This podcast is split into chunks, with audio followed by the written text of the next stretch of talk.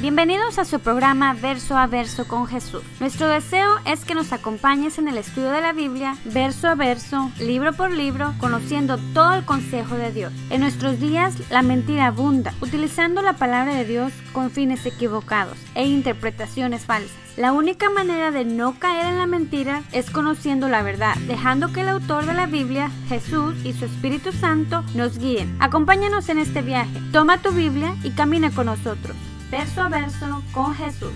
Cristo moriste en una cruz, resucitaste con poder. Dios les bendiga a todos. Muy buenos días, muy buenos días. Feliz, contento gozoso de estar otra vez con ustedes, con toda mi familia aquí. Ya los extrañaba. Buenos días a todos los que nos están escuchando en vivo. Qué gozo es estar otra vez de regreso. Toda mi familia aquí, toda mi familia eh, virtual, si quieren llamarla así, aunque los fuimos a ver allá a Lerma. Saludos a Jaime, a Erika, a todos los que nos están escuchando, a la güera, a todos los que están por allá. Ya los extrañamos. Y los extrañé a todos ustedes. Extrañé estar aquí enseñando la palabra de Dios, que es lo que más importa. Bienvenidos. Hoy vamos a ver un resumen de lo que dejamos eh, hace dos semanas, tres semanas ya, eh, para recordar un poco, aún yo tengo que recordar un poco, así es que vamos a tener un resumen. Vamos a terminar el, capítulo 3 del libro 2, eh, la vida devocional. Este, dejamos este, sin terminar, nos quedamos en la pregunta número 17, así es que los que tengan por ahí su hojita, sáquenla, si no, ahorita no, no tardan en llegar el hermano para que den las hojas. Hermanos santos, Dios lo bendiga. La pregunta 17, ¿no? ¿O la 16? ¿16? Bueno, entonces en la 16, ahorita me regreso.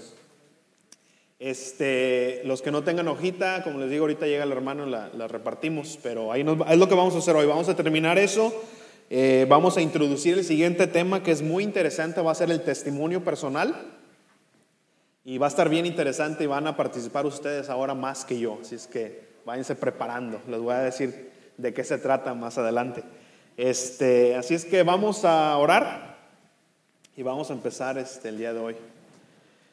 Nos ponemos en las manos de nuestro Señor. Vamos a orar. Inclinen su rostro, pónganse de pie como gusten pero vamos a entrar a la presencia del rey. Así es que cuando entremos a una presencia del rey, pues me imagino que de pie, ¿no? Vamos a orar. Padre, te damos gracias, Señor.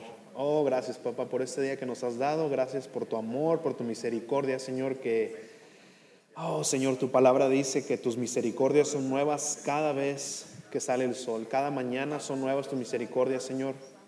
Como decía Pablo, dejando atrás todo lo de ayer, todo lo pasado, sea bueno, sea malo.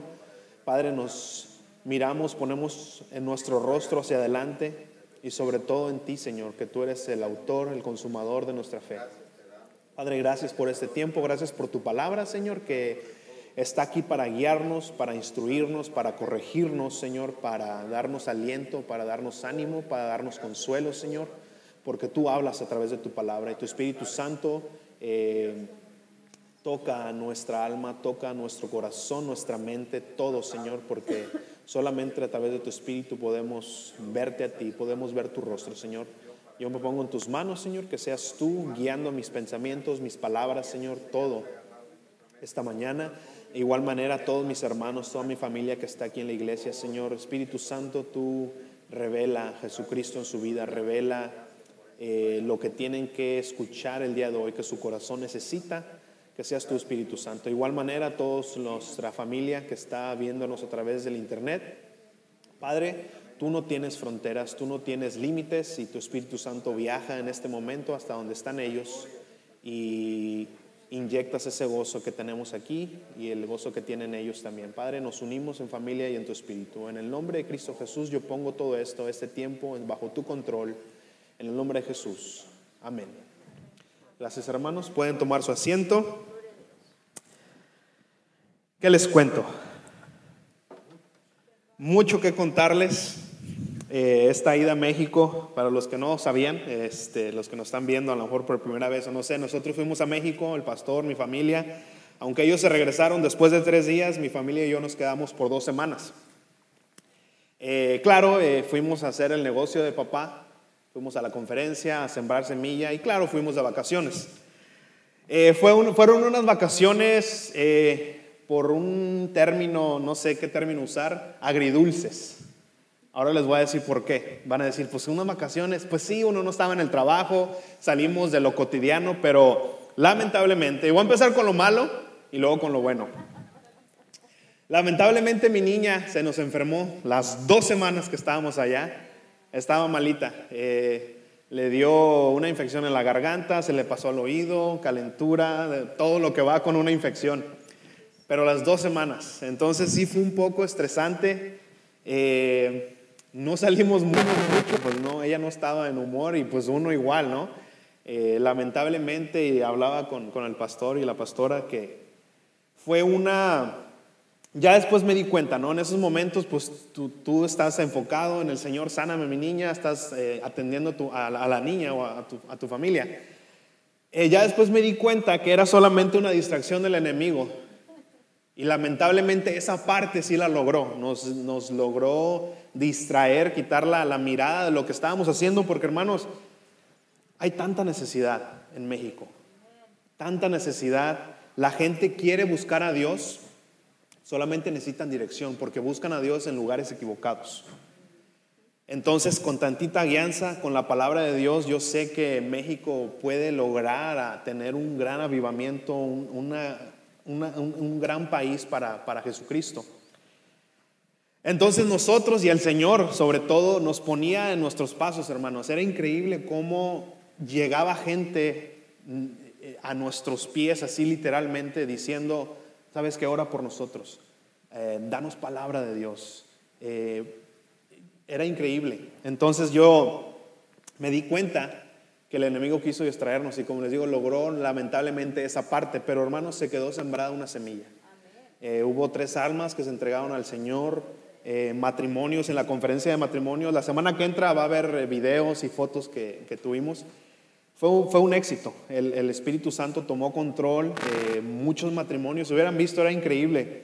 con- reconciliándose, amándose. Y lo que más me gustó es de que veías al final de la conferencia, todos abrazados, todos así apapachándose, se, se sentía el amor, se sentía como el Señor inyectó amor en esos matrimonios, en todos nosotros. Fue increíble. Van a ver en las fotos como al final todos abrazándose. Eh, hicimos un juego donde tenían que estar amarrados y comer, comer con las manos amarradas. Se acabó el juego y había matrimonios que todavía estaban comiendo así, que se estaban dando de comer. Y digo, wow, qué, qué hermoso. Se, se sintió la verdad la presencia de Dios, se sintió como esos matrimonios eh, tomaron ese segundo aire de amor a través del Señor. Entonces fue, fue, un, fue un éxito, hermanos, fue un éxito. Pero sí, eh, la experiencia, como les digo, agridulce, no solamente por, por mi niña, sino también que me di cuenta cómo mi gente necesitan del Señor. Y como les digo, buscan al Señor en lugares equivocados. Esta vez que fui en, México siempre ha habido mucha idolatría, pero esta vez que fui fue algo eh, para mí exagerado. 99.9% a los lugares donde iba, ya sea públicos o casas eh, eh, particulares, había un altar para ídolos, obviamente. Yo nunca había visto eso, siempre, como les digo, México es así, pero yo nunca había visto a ese nivel, que en serio, no exagero, raro el lugar donde no había un altar, raro, raro, muy raro. Iba al doctor, había un altar, iba a la tienda, había un altar, iba donde sea, había un altar. Y eso me indica algo, que quieren, que buscan al Señor, ¿por qué? Porque están buscando esa, esa paz que da el Señor. Y, y lamentablemente lo buscan en lugares equivocados. Ahora, otra cosa que, que el Señor me, me habló es que la religiosidad, tanto de la iglesia universal como nosotros mismos cristianos, están estorbando, están cerrando corazones de una manera que es una tontería. A mí se me hizo una tontería, la verdad me molestó. eh, una, una de las parejas que nos tocó orar por ellos tenían problemas, ¿verdad? Y uno de los problemas eran de que él era cristiano, y ahorita van a decir por qué le hago así. Él era cristiano y ella era eh, católica. Eh, este hombre llevó a su esposa, a su familia, a su iglesia, Pero hubo un problema, que el pastor de esta iglesia empezó a atacar a su esposa, que porque era de otra religión. Y digo, ¿qué es eso? O sea, atacarla y me dijo cómo. O sea, le decías que tú estás mal y mira, prácticamente agarró la Biblia y la agarró a, a bibliazos. Ese es, así Cristo predicó el reino de Dios, que agarró a los pecadores que se encontró y les decía, es que tú eres un pecador y no sé. Se me, se me salió lo, lo naco. ¿Quién sabe quién es naco? Y que le digo, ¿sabes qué? Ese pastor es un idiota. Le dije yo. Ah. Le digo, ¿cómo puede él? Y, a, través de eso, hermanos, esta pareja, aparte de otros problemas personales, ese era un gran problema que tenían por culpa de ese pastor. ¿Ustedes creen que Cristo iba a decir algo para crear conflicto de esa manera en una pareja? Yo le dije a este hombre, ¿sabes qué? No vayas a esa iglesia, ese, ese pastor es un idiota. ¿Cómo cree? Predicamos el Evangelio, hermanos, Predicamos la verdad como un concepto. La verdad no es un concepto. La verdad es una persona. que dijo Jesucristo? Yo soy la verdad. Cuando empezamos a predicar a Cristo como un concepto, nadie quiere escuchar. Nadie quiere escuchar, tú estás mal, yo estoy bien. ¿Quién quiere escuchar eso? Aunque sea verdad, nadie quiere escuchar que te digan, tú estás mal, yo estoy bien. Tú tienes que hacer lo que yo hago o, o creer lo que yo creo. Cuando, te acercas a alguien así, no, no, te van a escuchar, te van a cerrar la puerta de su corazón y perdiste ya la oportunidad de predicar la verdad que es Jesucristo, no una persona, digo, no un concepto, no una religión. Y, y, eso estorba, hermanos. Me di cuenta de eso como, porque allá escuchan la palabra cristiano y es así de que se ponen en guardia, se ponen en guardia. Cristiano, ¿qué, onda? ¿Qué quieres? No, no, aquí no me vengas a querer quitar mis cosas. Y eso lamentablemente yo sé que no es toda la culpa de, nosotros, pero mucha sí la es. De una religiosidad tonta, estúpida, que estorba al verdadero evangelio. ¿Por qué queremos llegar y decirle a las personas que tienes que cambiar esto, quitar esto, hacer esto y esto y esto, y luego Cristo va a venir a ti? ¿Quién dijo eso? Cristo quiere entrar a nuestras vidas con todo el mugrero que tenemos para entonces empezar a hacer un cambio en el corazón.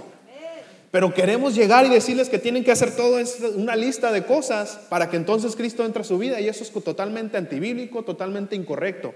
Y nadie quiere escuchar eso. Yo digo, Señor, ¿qué estamos haciendo? ¿Qué estamos haciendo como, como creyentes, como cristianos verdaderos, predicando el amor de Jesucristo? Entonces, ahí les encargo eso, hay que dejar la religión a un lado y predicar el amor de Cristo y dejar que Cristo, yo, yo le decía a, los familiares, a las personas con que hablaba, no dejes que un sacerdote, que un pastor, que aún yo mismo te diga qué hacer, métete en la palabra de Dios, deja que Dios te guíe, deja que la palabra de Dios te diga qué es lo que tienes que hacer. No dejes que nadie te diga porque Él es fulano de tal, Él es el, el papa. no, hermanos, la, la la, palabra de Dios es nuestra guía. Entonces, ahí les encargo. Ya, no estoy enojado. Este, pero sí me dio tristeza, hermanos, cómo estorbamos con, cosas tan estúpidas al amor de Cristo, a, que conozcan el verdadero amor, porque tienen hambre, hermanos, tienen, la gente tiene hambre, quiere esa paz que sobrepasa todo entendimiento, esa paz que solamente Cristo da. Ellos la quieren, la están buscando. Lamentablemente en lugares equivocados, pero con el Espíritu Santo y la guianza de la palabra, créeme, van a encontrar el verdadero amor, la verdadera paz que da Cristo. Pero si nosotros no lo estamos dirigiendo bien, ¿qué va a pasar entonces? Entonces sí, eh, eso fue eh, mi experiencia en México. Me, me, dio tristeza, me dio alegría que están buscando al Señor y y se están dando cuenta, creo que se van a dar cuenta, porque todo el mundo tiene el altar, pero se sienten igual, vacíos, porque obviamente eso no va a hacer nada, sabemos todos. Entonces, tienen eso, pero a la vez, ok, tengo esto, pero busco también estos lados. Mucha hechicería, mucha brujería, todo eso está abundante. ¿Por qué? Porque saben que ahí eh, el altar que tienen no está haciendo nada. Están igual, están peor, eh, se sienten desarmados. Yo les decía, mi Dios es más el más poderoso. No hay nada que le, que le pueda hacer algo. Le digo, si verdaderamente quieres esa seguridad, quieres esa paz, piensas que te están haciendo esto, que te están haciendo lo otro, busca del Señor. Ahí está la seguridad, ahí está el amor. Cuando eres un hijo de Dios, eres sellado con el Espíritu Santo, dice la palabra de Dios, propiedad de Dios. ¿Quién le va a robar a Dios? ¿Quién le va a robar a Dios? Nadie. Entonces, hay que, y la verdad no me esperaba ese tipo de oposición, ¿eh? ese tipo de oposición no solamente en, la gente que, que tenía, que como les digo, nomás cristiano y pum, luego, luego, guardia y derechazo, empezaban ahí. No solamente eso, pero la oposición del enemigo está fuerte, hermanos. Yo la verdad no me esperaba. Eh, sí, ayunamos, nos preparamos espiritualmente, pero la verdad, aquí nosotros, hermanos, estamos en un lecho de rosas, espiritualmente hablando, y también estamos, somos unos chiflados aquí. Fui a una iglesia allá y muy bonita, muy, muy bonita, un pueblo, aluvianos. Muy bonita la iglesia, la verdad me sorprendió. Como eh, creo que el pastor, a lo que vi, que utiliza bien el- el dinero del Señor. Y me dio alegría también que predicaba pura palabra de Dios, pura palabra de Dios, pura palabra. La verdad lo felicité, le digo, ¿sabes qué? Gracias. Gracias porque eso es lo que va a hacer que el corazón de las personas cambie. Porque como decía el pastor la semana pasada, igual la pastora, eh, el tema fue la palabra de Dios. ¿Qué otra cosa, qué otra palabra, qué otro libro, qué cualquier persona puede hablar? Nada penetra, como dice la palabra, es una espada de dos filos que penetra hasta el alma, hasta el alma. Dime quién o qué puede penetrar hasta el alma. Nadie más que el Señor. La palabra de Dios es la que va a cambiar nuestros corazones, la que va a penetrar y va a sanar y va a quitar el mugrero, solo la palabra de Dios. Entonces, ahí les encargo cuando vayan de regreso a sus países de origen o cualquier cosa, quiten toda religiosidad y digan cómo Jesucristo hubiera predicado, cómo, cómo haría esto Jesucristo, cómo Él se acercaría a un pecador. Y tómenlo de ahí, tómenlo de ahí, para que no estorbe eso, hermano, para que no estorbe esa religiosidad y verdaderamente lleguemos al, al conocimiento de la verdad, que no es un concepto, es una persona y es Jesucristo. Les puedo seguir contando, pero es que hubo mucha enseñanza, hermano, hubo mucha enseñanza, mucha enseñanza del Señor, mucha enseñanza del Señor, pero vamos, le doy gracias a Dios, pero vamos a seguir ya con el estudio. Ahí les encargo eso, por favor. Dejemos toda religiosidad, hermanos, estorba, estorba el, el tradicionalismo eh, increíble. Casi, casi que te dicen que prefieres que seas borracho que seas cristiano. Eh, eh, familias diciendo, no, no, ¿cómo, ¿cómo te vas a hacer cristiano? ¿Cómo crees que estás haciendo? Así como si estuvieran cambiándose a alabar al satanás o no sé. Digo, wow, o sea, y lamentablemente tanto ellos como nosotros lo hacemos en ignorancia, una ignorancia total al ser religiosos de la parte de ellos y de la parte de nosotros, que sabiendo que es un Dios, un solo Dios. Pero bueno, ya, ahí voy a cortarle. Eh, vamos a seguir, hermanos. ¿Quién, quién le falta la hojita del, de 2C? Tiene arriba. Dice la vida devocional. Necesitamos una aquí, hermana, si me ayuda, por favor. Y la hermana Alma también. Y, y los hermanos Gómez. No, ustedes sí van a estar bien fuera de tono, hermanos. Necesitan ponerse al, corriente. Eh, si todos los que nos están escuchando también en vivo, de una vez aprovecho para decirles, recuerden que todas las clases pasadas están en Esperanza para las Naciones Austin en Facebook. Si quieren este, tener la secuencia con nosotros en el estudio, ahí están todos los estudios pasados. Pueden este, mandarme un correo a través de Facebook y yo les mando eh, las, las hojas que estamos usando para que puedan ustedes estudiar la palabra de Dios.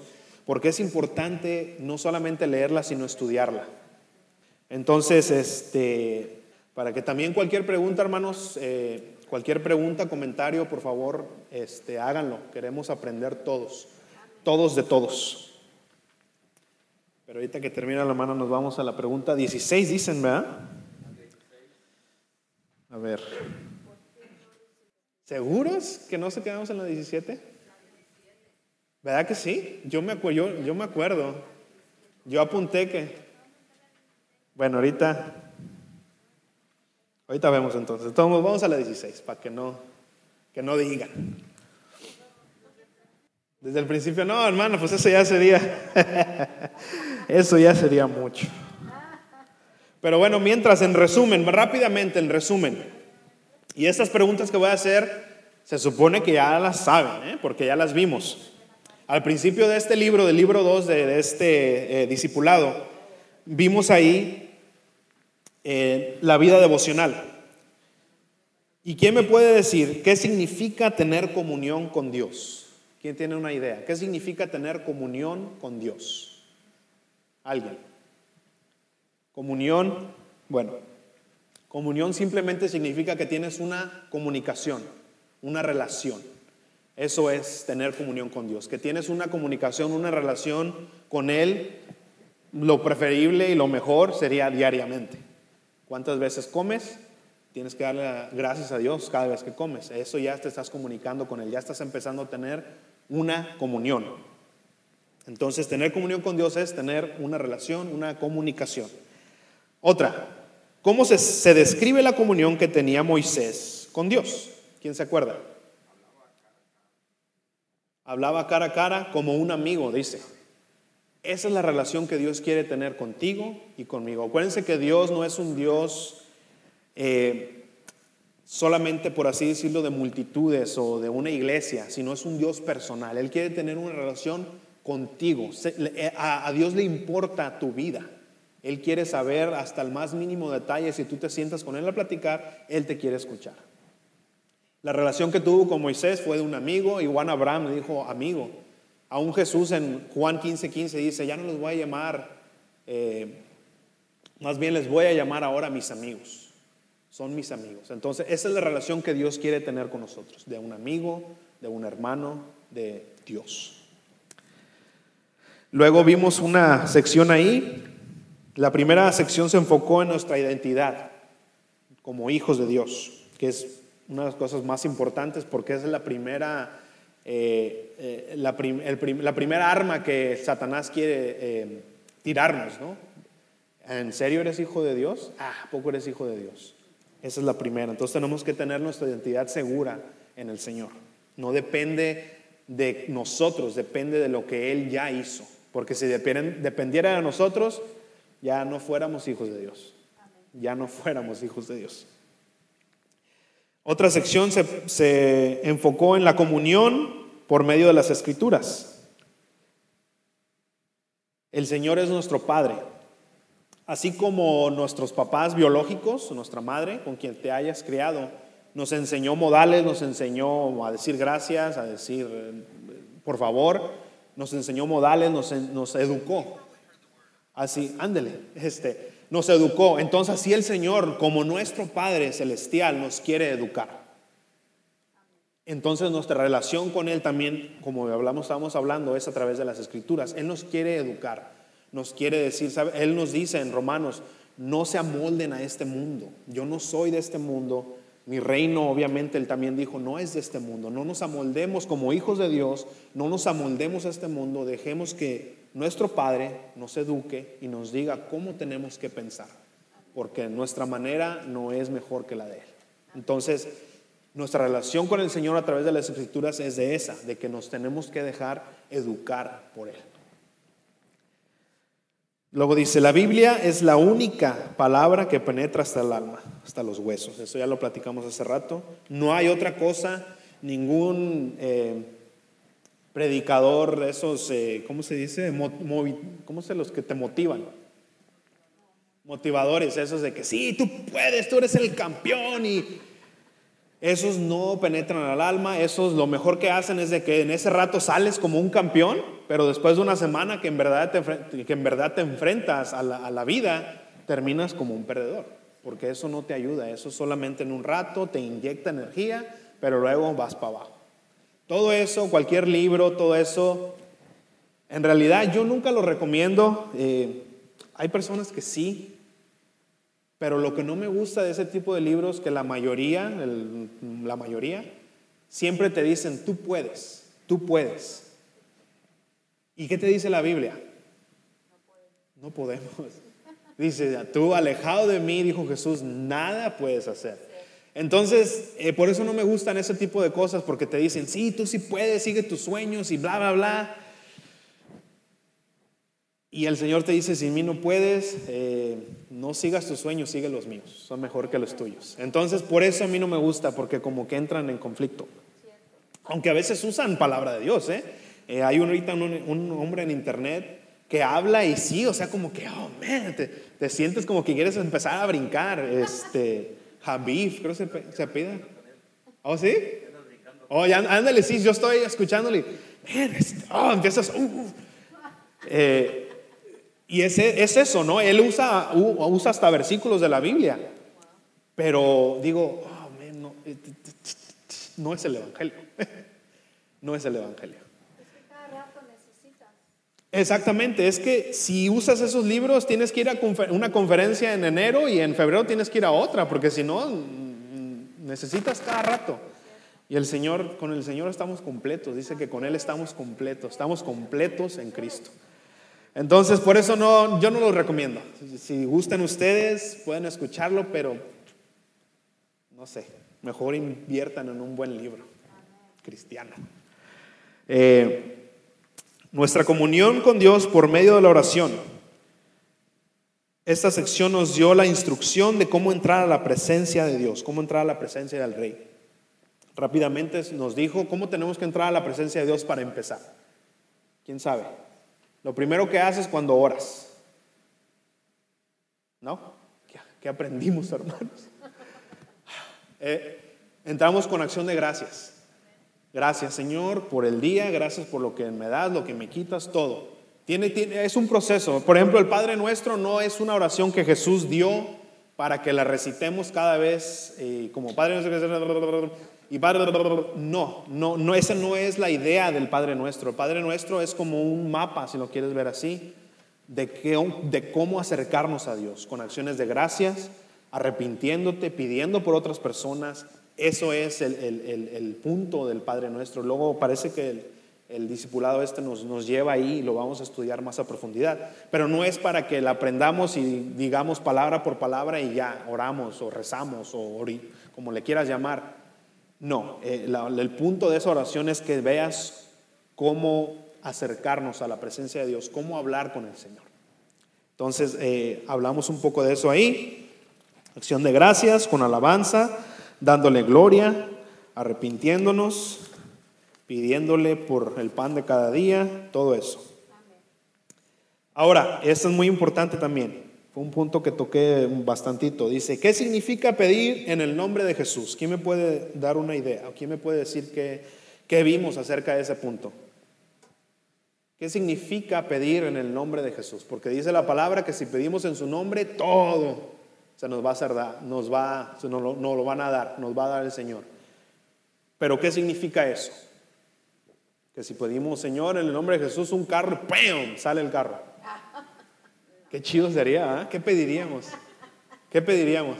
Puras burradas, por eso no es así. ¿Qué significa entonces que pidamos en el nombre de Jesús?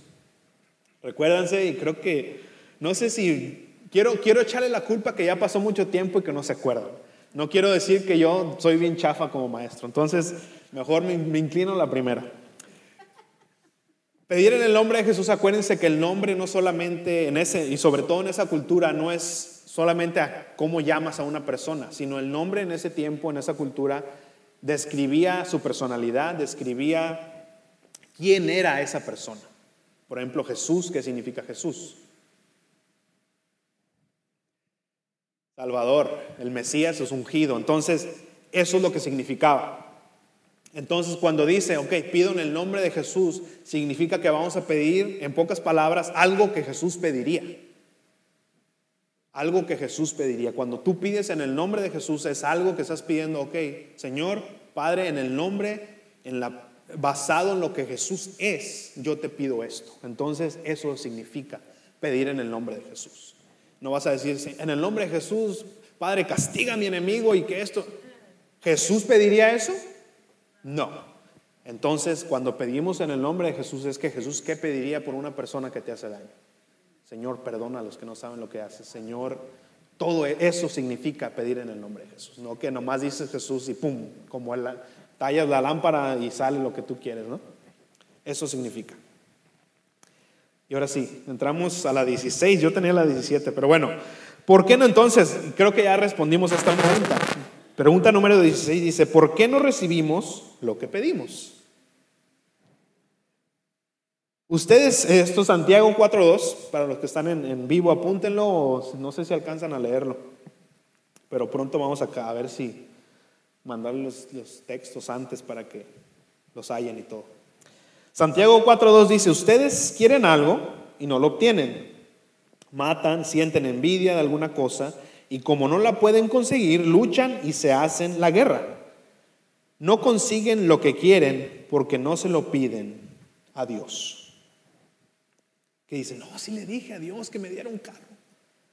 Pero volvemos a lo mismo. Eh, ahora, si un carro es lo que necesitas para darle gloria a Dios y es algo que el Señor va a usar para darse la gloria, te lo va a dar. No es que no sea malo pedir esas cosas, sino que la razón atrás de tu petición, ¿cuál es? Eso es el punto. No es que pedir una casa, un carro está mal, obviamente, pero si es algo que el Señor va a usar para darse la gloria, Él lo va a hacer. O sea, no, no creamos que pedir eso está mal, no, tú pide lo que quieras, lo que necesites. Ahora, no es que te lo va a dar todo el Señor, porque Él sabe lo que nos hace bien, lo que nos hace mal, pero eso es. Luego Santiago 4.3 dice, pedís y no, pides y no recibes porque pides, pides mal para gastar en vuestros deleites. Ya me acordé, sí vimos esta pregunta, porque me acuerdo que puse un ejemplo. Si tu hijo de 10 años te pide un Corvette, ¿se lo vas a comprar? No, ¿verdad? ¿Por qué? Porque está chido el carro, pero lo más probable es que no sepa manejar. Y si sabe manejar, lo primero que va a hacer es estamparse por ahí. Entonces es algo que, pues un carro no está mal, pero no se lo vas a dar a tu hijo. ¿Por qué? Porque le va a hacer mal. Es lo, que es lo mismo con el Señor. Tal vez le pides algo que en sí no es malo, pero no te va a hacer bien, entonces no te lo va a dar. Eso es el Señor. Acuérdense que nosotros somos padres imperfectos, chafas, nacos y lo que tú quieras. El Señor no, el Señor es perfecto, Él sabe. 17, ahora sí. Cuando, ¿Cuándo es un buen tiempo para pasar tiempo? ¿Cuándo, está mal esa pregunta. ¿eh? ¿Cuándo es un buen tiempo para pasar tiempo con Dios diariamente? Y según el librito, Salmos 5.3 nos da la respuesta. Salmos 5.3, los que lo están buscando, búsquenlo, si no apúntenlo, está bien. Yo sé que de repente vamos rápido, pero por cuestión de tiempo. Salmo 5.3 dice, oh Jehová, de mañana oirás mi voz, de mañana me presentaré delante de ti y esperaré. Ahora hay que notar algo.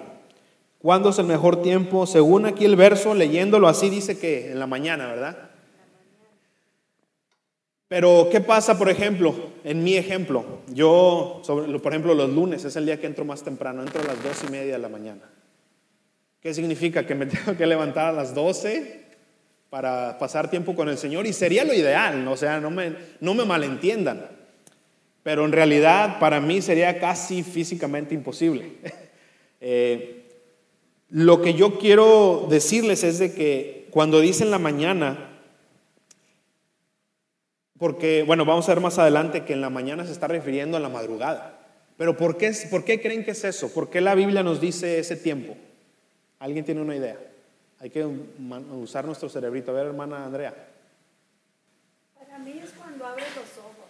Ok. Eh, cuando tu mañana empieza, cuando tu mente está despierta y te levantas. Y puede ser tan simple nomás de Ah, son tus primeras palabras. Tus primeras palabras, exacto. del Facebook. Ajá. En lugar de checar a ver qué le pusieron mis comentarios. Es cierto, porque la adicción a eso a ver otra cosa. Gracias, Señor. Y aún la palabra misma dice, no bendigas a alguien más antes del Señor en la mañana. Eh, ahora, es cierto, en la mañana obviamente, y, sería lo ideal, ¿por qué? Porque en la mañana le das gracias a Dios, eh, bendices su nombre y pides guianza para tu día. Entonces eh, eh, es, es importante y creo que por eso la Biblia dice que en la mañana. Pero ahora creo que el concepto también atrás de eso es una cosa, de que en la mañana, en la madrugada, hay menos distracciones. No hay mucho ruido, hay menos distracciones. Si tienes niños, sabes que los niños están dormidos. No hay distracciones. No tienes la mente de que qué pasó en el día, bla, bla, bla, está. Entonces, creo que el concepto no es tanto que digas en la mañana, aunque la verdad creo que es lo mejor, pero sino que el concepto atrás de eso es de que sea un tiempo que no tengas distracciones, que tu mente esté enfocada en pasar tiempo con el Señor. Porque vemos, ¿y por qué les digo eso? Si vemos en Marcos 1.35 dice, ¿qué parte del día escogió el Señor para pasar tiempo a solas con su Padre?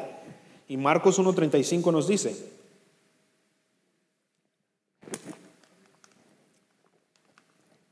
levantándose muy de mañana, siendo aún muy oscuro, salió y se fue a un lugar desierto y ahí oraba.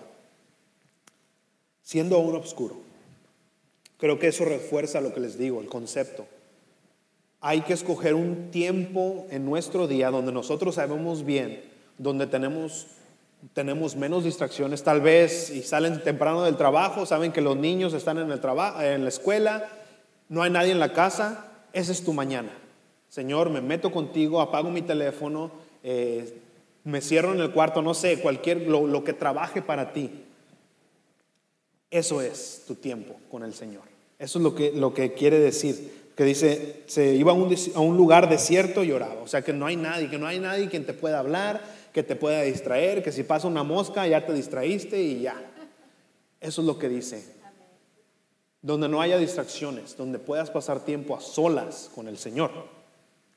O dice, ¿a dónde fue para esto? O sea, ¿a dónde fue Jesús? A un lugar desierto, ya lo vimos. La pregunta 19 dice, ¿cuáles instrucciones dio Jesús acerca de cómo orar? Mateos, Mateo 6:6 dice, mas tú cuando ores, entra a tu aposento y cerrada la puerta, ora a tu Padre que está en, el secre- en lo- en secreto y tu Padre que ve en lo secreto te recompensará en público. Precisamente lo que les digo. No queramos eh, como apantallar, ¿no? Ser acá, no, es que yo soy un cristiano acá de alto nivel porque yo oro como, como, como Daniel, tres veces al día, cuatro, cinco, seis. No, o sea, ya no me, yo, yo me lo sobrepasé. Cuando oras, hermano, créeme, se nota. Se nota.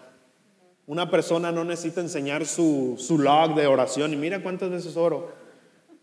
Porque para empezar, ya con eso está diciéndome que está orando como el, como el que decía, Señor, gracias que no soy como este, como este naco que está al lado de mí, como este publicano. Estamos orando, como dice la palabra, que ese hombre oró para sí mismo. Entonces, eh, la oración tiene que ser esa, un lugar donde nadie te mire, donde nadie sepa que estás orando, porque créeme, como dice la palabra, tu Padre te está viendo y Él te va a recompensar en público. ¿De qué manera? De que vas a tener esa guianza, vas a tener ese espíritu bien eh, eh, fuerte y la gente viene a ti. La gente viene a ti para qué? Para que digan, ah, mira, yo so- soy un imán. No, para que también esa esperanza tú la des, para que prediques el Evangelio. Entonces eso es. Recuérdense, orar cuando no haya distracciones, traten de tener un lugar con el Señor, que digas, este es mi lugar con el Señor. No sé si han visto la película esta de Cuarto de Guerra, muy bonita película, muy bonita. Esa es- era una viejita que entraba a su closet, sacó todo y tenía un closet y ese era su cuarto de guerra, era su cuarto de oración. Podemos hacer algo así, es algo muy bonito. Pregunta número 20. ¿Se agarraron la respuesta, va? Perfecto.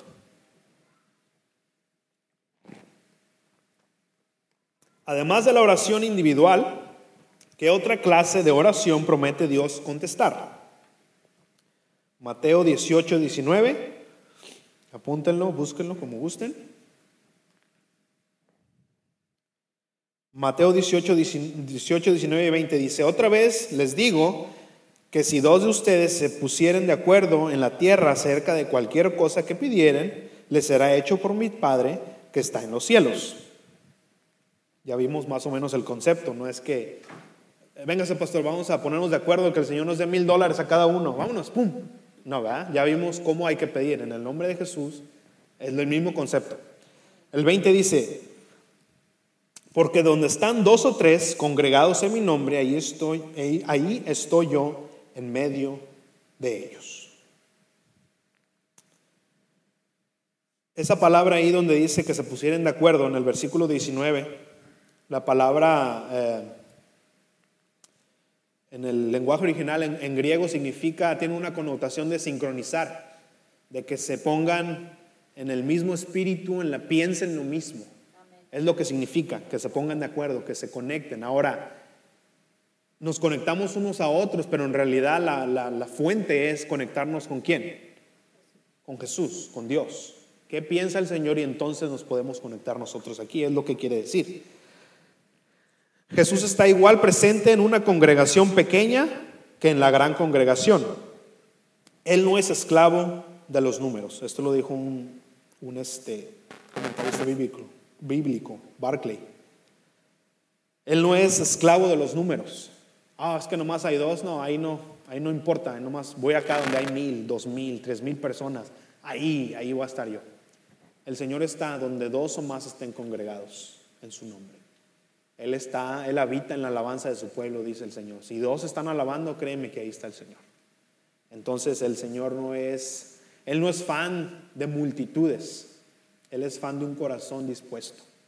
Él es lo que quiere, no quiere que lo sigas porque acuérdense que cuando alimentó a, lo- a las- a los cinco mil, todo el mundo lo seguía, sí, vámonos con Jesús, Jesús es mi campeón. Lo querían hacer rey, ya querían, yo voto por ti Jesús. Y Jesús le dijo, ustedes nomás me buscan porque les doy de comer. No sean así, búsquenme por la verdadera comida. ¿Y qué pasó cuando les dijo eso el Señor? Ah, no, este ya no eres, ya no voto por ti.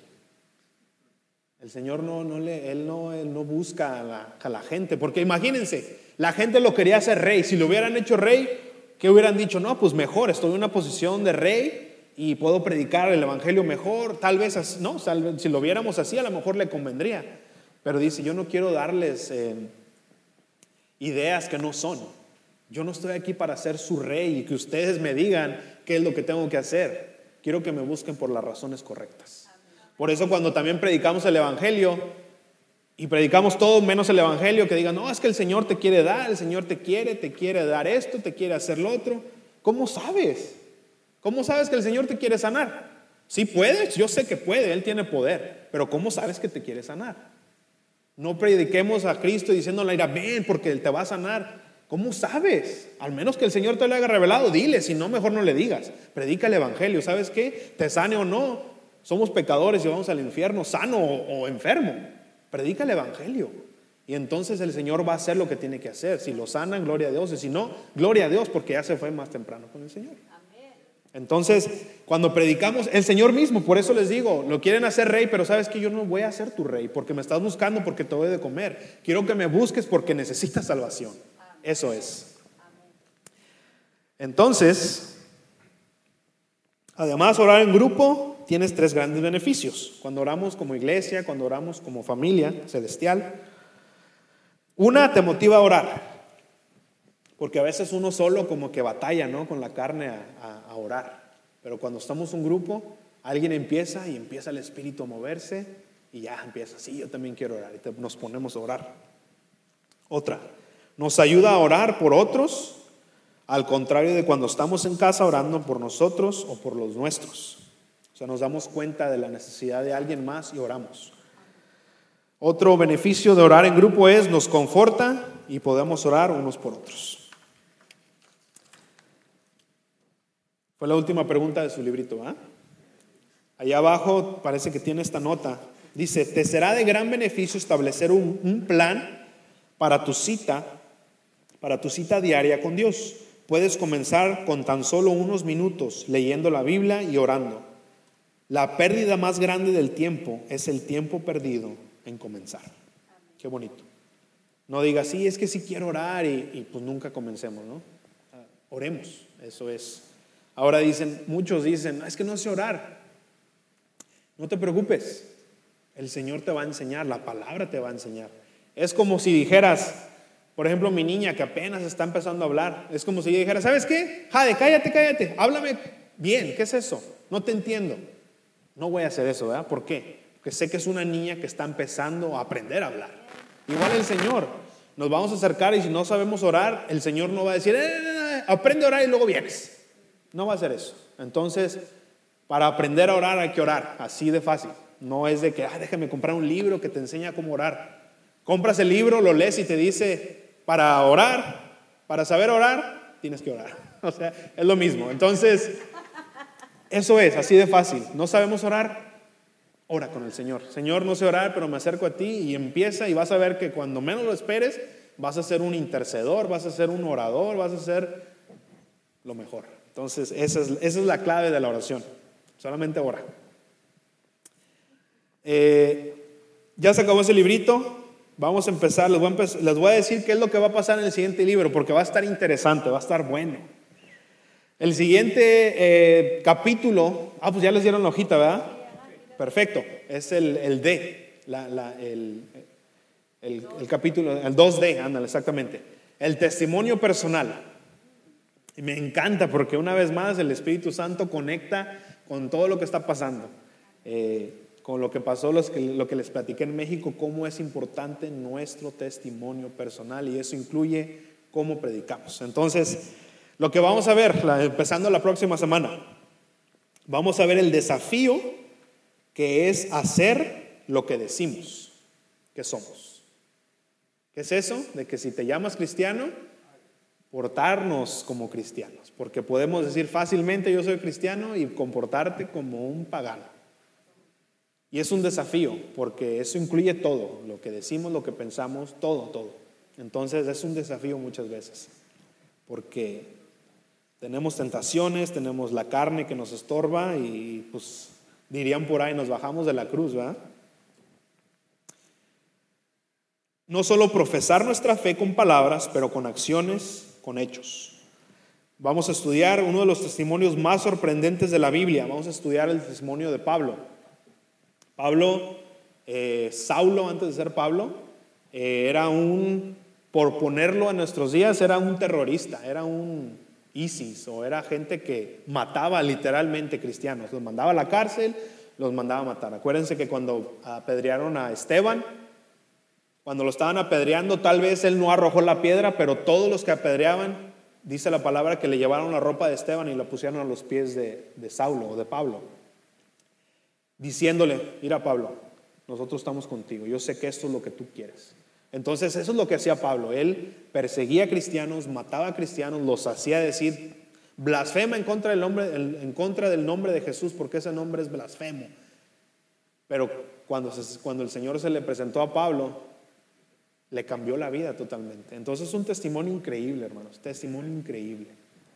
Eso lo, lo vamos a estudiar, estudiar un poco vamos a aprender cómo dar nuestro, nuestro testimonio rápido y eficaz. Porque muchas veces, y yo he escuchado, sobre todo los famosos son los que más caen en esto, de que se conviertan a Cristo y dan su testimonio, pero hablan de lo que hacían antes con un fervor, con una... Así de que no, yo hacía tanto dinero, yo grababa discos y esto. Pero luego me convertí a Cristo y, este, y sí cambió mi vida. Así como que, chale, como que te gustaba más allá que acá. Así, entonces, muchas veces podemos nosotros caer en eso, de que sí, yo hacía esto y lo otro, y no, yo era bien malo, y como que te sientes, ¿no? Que eras bien malo, y cuando dices, no, pero luego llegué a Cristo, y sí, me cambió mi vida, y así como que, ¿qué pasó?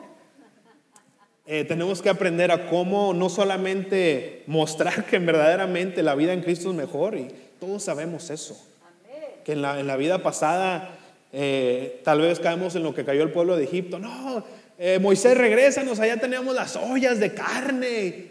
¿Cuál carne, papá? Si comías pura cebolla y ajos. Pero pensamos, ¿no? Que comíamos carne y así nos iba muy bien. Pero cuando amanecías todo crudo y no sabías ni cómo llegaste a la casa, veías el carro y ya le pegué, no supe ni cómo pasó. O sea, ¿eso es vida? ¿Eso es paz? Entonces vamos a aprender cómo dar nuestro testimonio para que sea algo que, que, se, que, dé la gloria a Dios. Entonces vamos a aprender eso y cómo darlo rápido. Porque adivinen qué. El libro nos dice que en tres minutos tenemos que aprender a dar nuestro testimonio, qué éramos antes de Cristo, qué hizo Cristo y todo eso con versículos bíblicos. Así es que vayan pensando cuál fue ese versículo que dicen, este fue el que cambió mi vida, este fue donde Dios me habló. Un versículo, no vayan a querer dar todo Génesis. Un versículo. Voy a darles a cada uno, los que quieran, los que no, pues no. Tres minutos para dar su testimonio aquí enfrente de los que nos están escuchando, porque quiero que Dios, que Jesucristo se lleve toda la gloria. Entonces vamos a aprender cómo hacerlo y después les voy a dar oportunidad. Tres minutos. Ahora, no quiero que se pongan a predicar. Les voy a poner un reloj y cuando suene el reloj, gracias, nos vemos. No voy a, no, espérame, espérame, espérame. Y no, y, otros tres minutos y otros tres y ya pasaron 15 y no pasó nadie. No vamos a hacer eso. Tres minutos. Eh, practíquenlo, en su casa pónganse un relojito de tres minutos.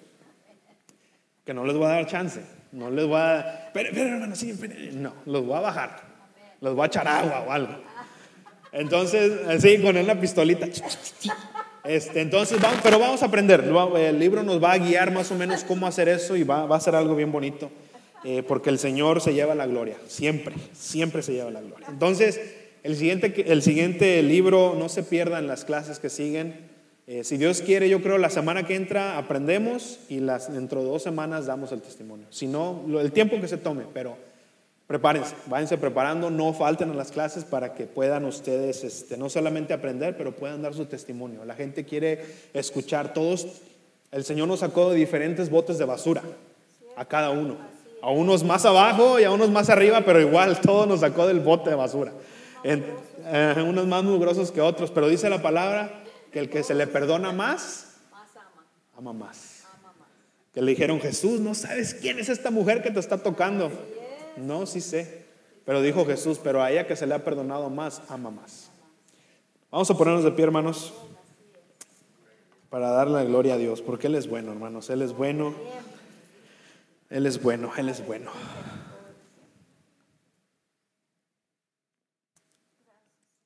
Es que todos los que están en México también, o los que nos están escuchando por internet, a nuestra iglesia, ya vamos a casi llamarle iglesia. En eso anda el Señor, en eso anda el Señor. Este, vayan preparando su testimonio. Yo sé que va a ser difícil que sea, obviamente, poder ver, pero si quieren escribirlo, yo lo puedo leer. Así es que eh, Jaime, Erika, los que nos estén escuchando, si quieren después de la clase, obviamente, mandar su testimonio escrito, yo lo puedo leer para que eh, se lleve la gloria al Señor. Entonces, quiero que sean parte de esto también. Vamos a orar, hermanos. Vamos a darle gracias a Dios. Padre, gracias, papá, por ser tan bueno, Señor. Gracias por, por abrazarnos, Señor, por besarnos, por, Padre, por tu, por tu toque, Señor, porque, Padre, podemos no solamente leer de tu amor, podemos sentir tu amor, Señor, cada mañana. Padre, con nuestro despertar, con lo que vemos, Señor, con lo que no tenemos aún, Padre, podemos ver tu amor, podemos regocijarnos en ti, Señor. Padre, te damos gracias por tu palabra que nos instruye, Señor, y como hablábamos, que es esa espada que penetra hasta el alma, que penetra hasta los huesos, el tuétano, el corazón, discierne todas nuestras intenciones, nos guía siempre hacia ti. Señor, gracias, Padre, porque sabemos que sin tu Espíritu Santo no, habíamos, no hubiéramos podido ver la gloria de Jesús. Gracias te doy, Señor, yo por cada uno de los que están aquí, Padre, cada uno de los que están escuchando a través del Internet, Padre, yo te pido que tu Espíritu Santo revele a Jesús en sus vidas, revele, Padre, que tú nos amas, revele, Señor, que tú tienes un propósito para cada uno de nosotros, Padre, que has decidido tomar estos vasos de barro, Señor, y poner ahí tu Santo Espíritu. Padre, gracias te damos, Señor, te Pongo en tus manos este tiempo que sigue, Padre, de alabanza, este tiempo, Padre, en la palabra de Dios que le diste a mi pastor. Padre, úngelo. Padre, y que esa palabra haga lo que tiene que hacer en el corazón de cada uno de nosotros, que es revelar a Jesús. Padre, mostrar nuestro pecado y limpiarlo. Padre, gracias te damos, Señor. Ponemos en tus manos todo este tiempo y lo que sigue, Señor. Todos los que están escuchando a través del internet de nuestra iglesia allá en México, Padre. Sígueles hablando, sígueles guiando con tu Espíritu Santo. Y síguenos hablando nosotros, guíanos a lo que tenemos que hacer. Lo ponemos todo en el nombre que es sobre todo nombre, en el nombre de Jesús. Amén. La Iglesia Esperanza para las Naciones te da las gracias por escucharnos. Si vives en el área de Austin o sus alrededores y no tienes un lugar donde congregarte, te invitamos a nuestros servicios. Para más informes y horarios, visítanos a nuestra página de internet esperanzaparalanaciones.com. Te esperamos a nuestra próxima edición con más del mensaje de salvación. Gracias y Dios los bendiga.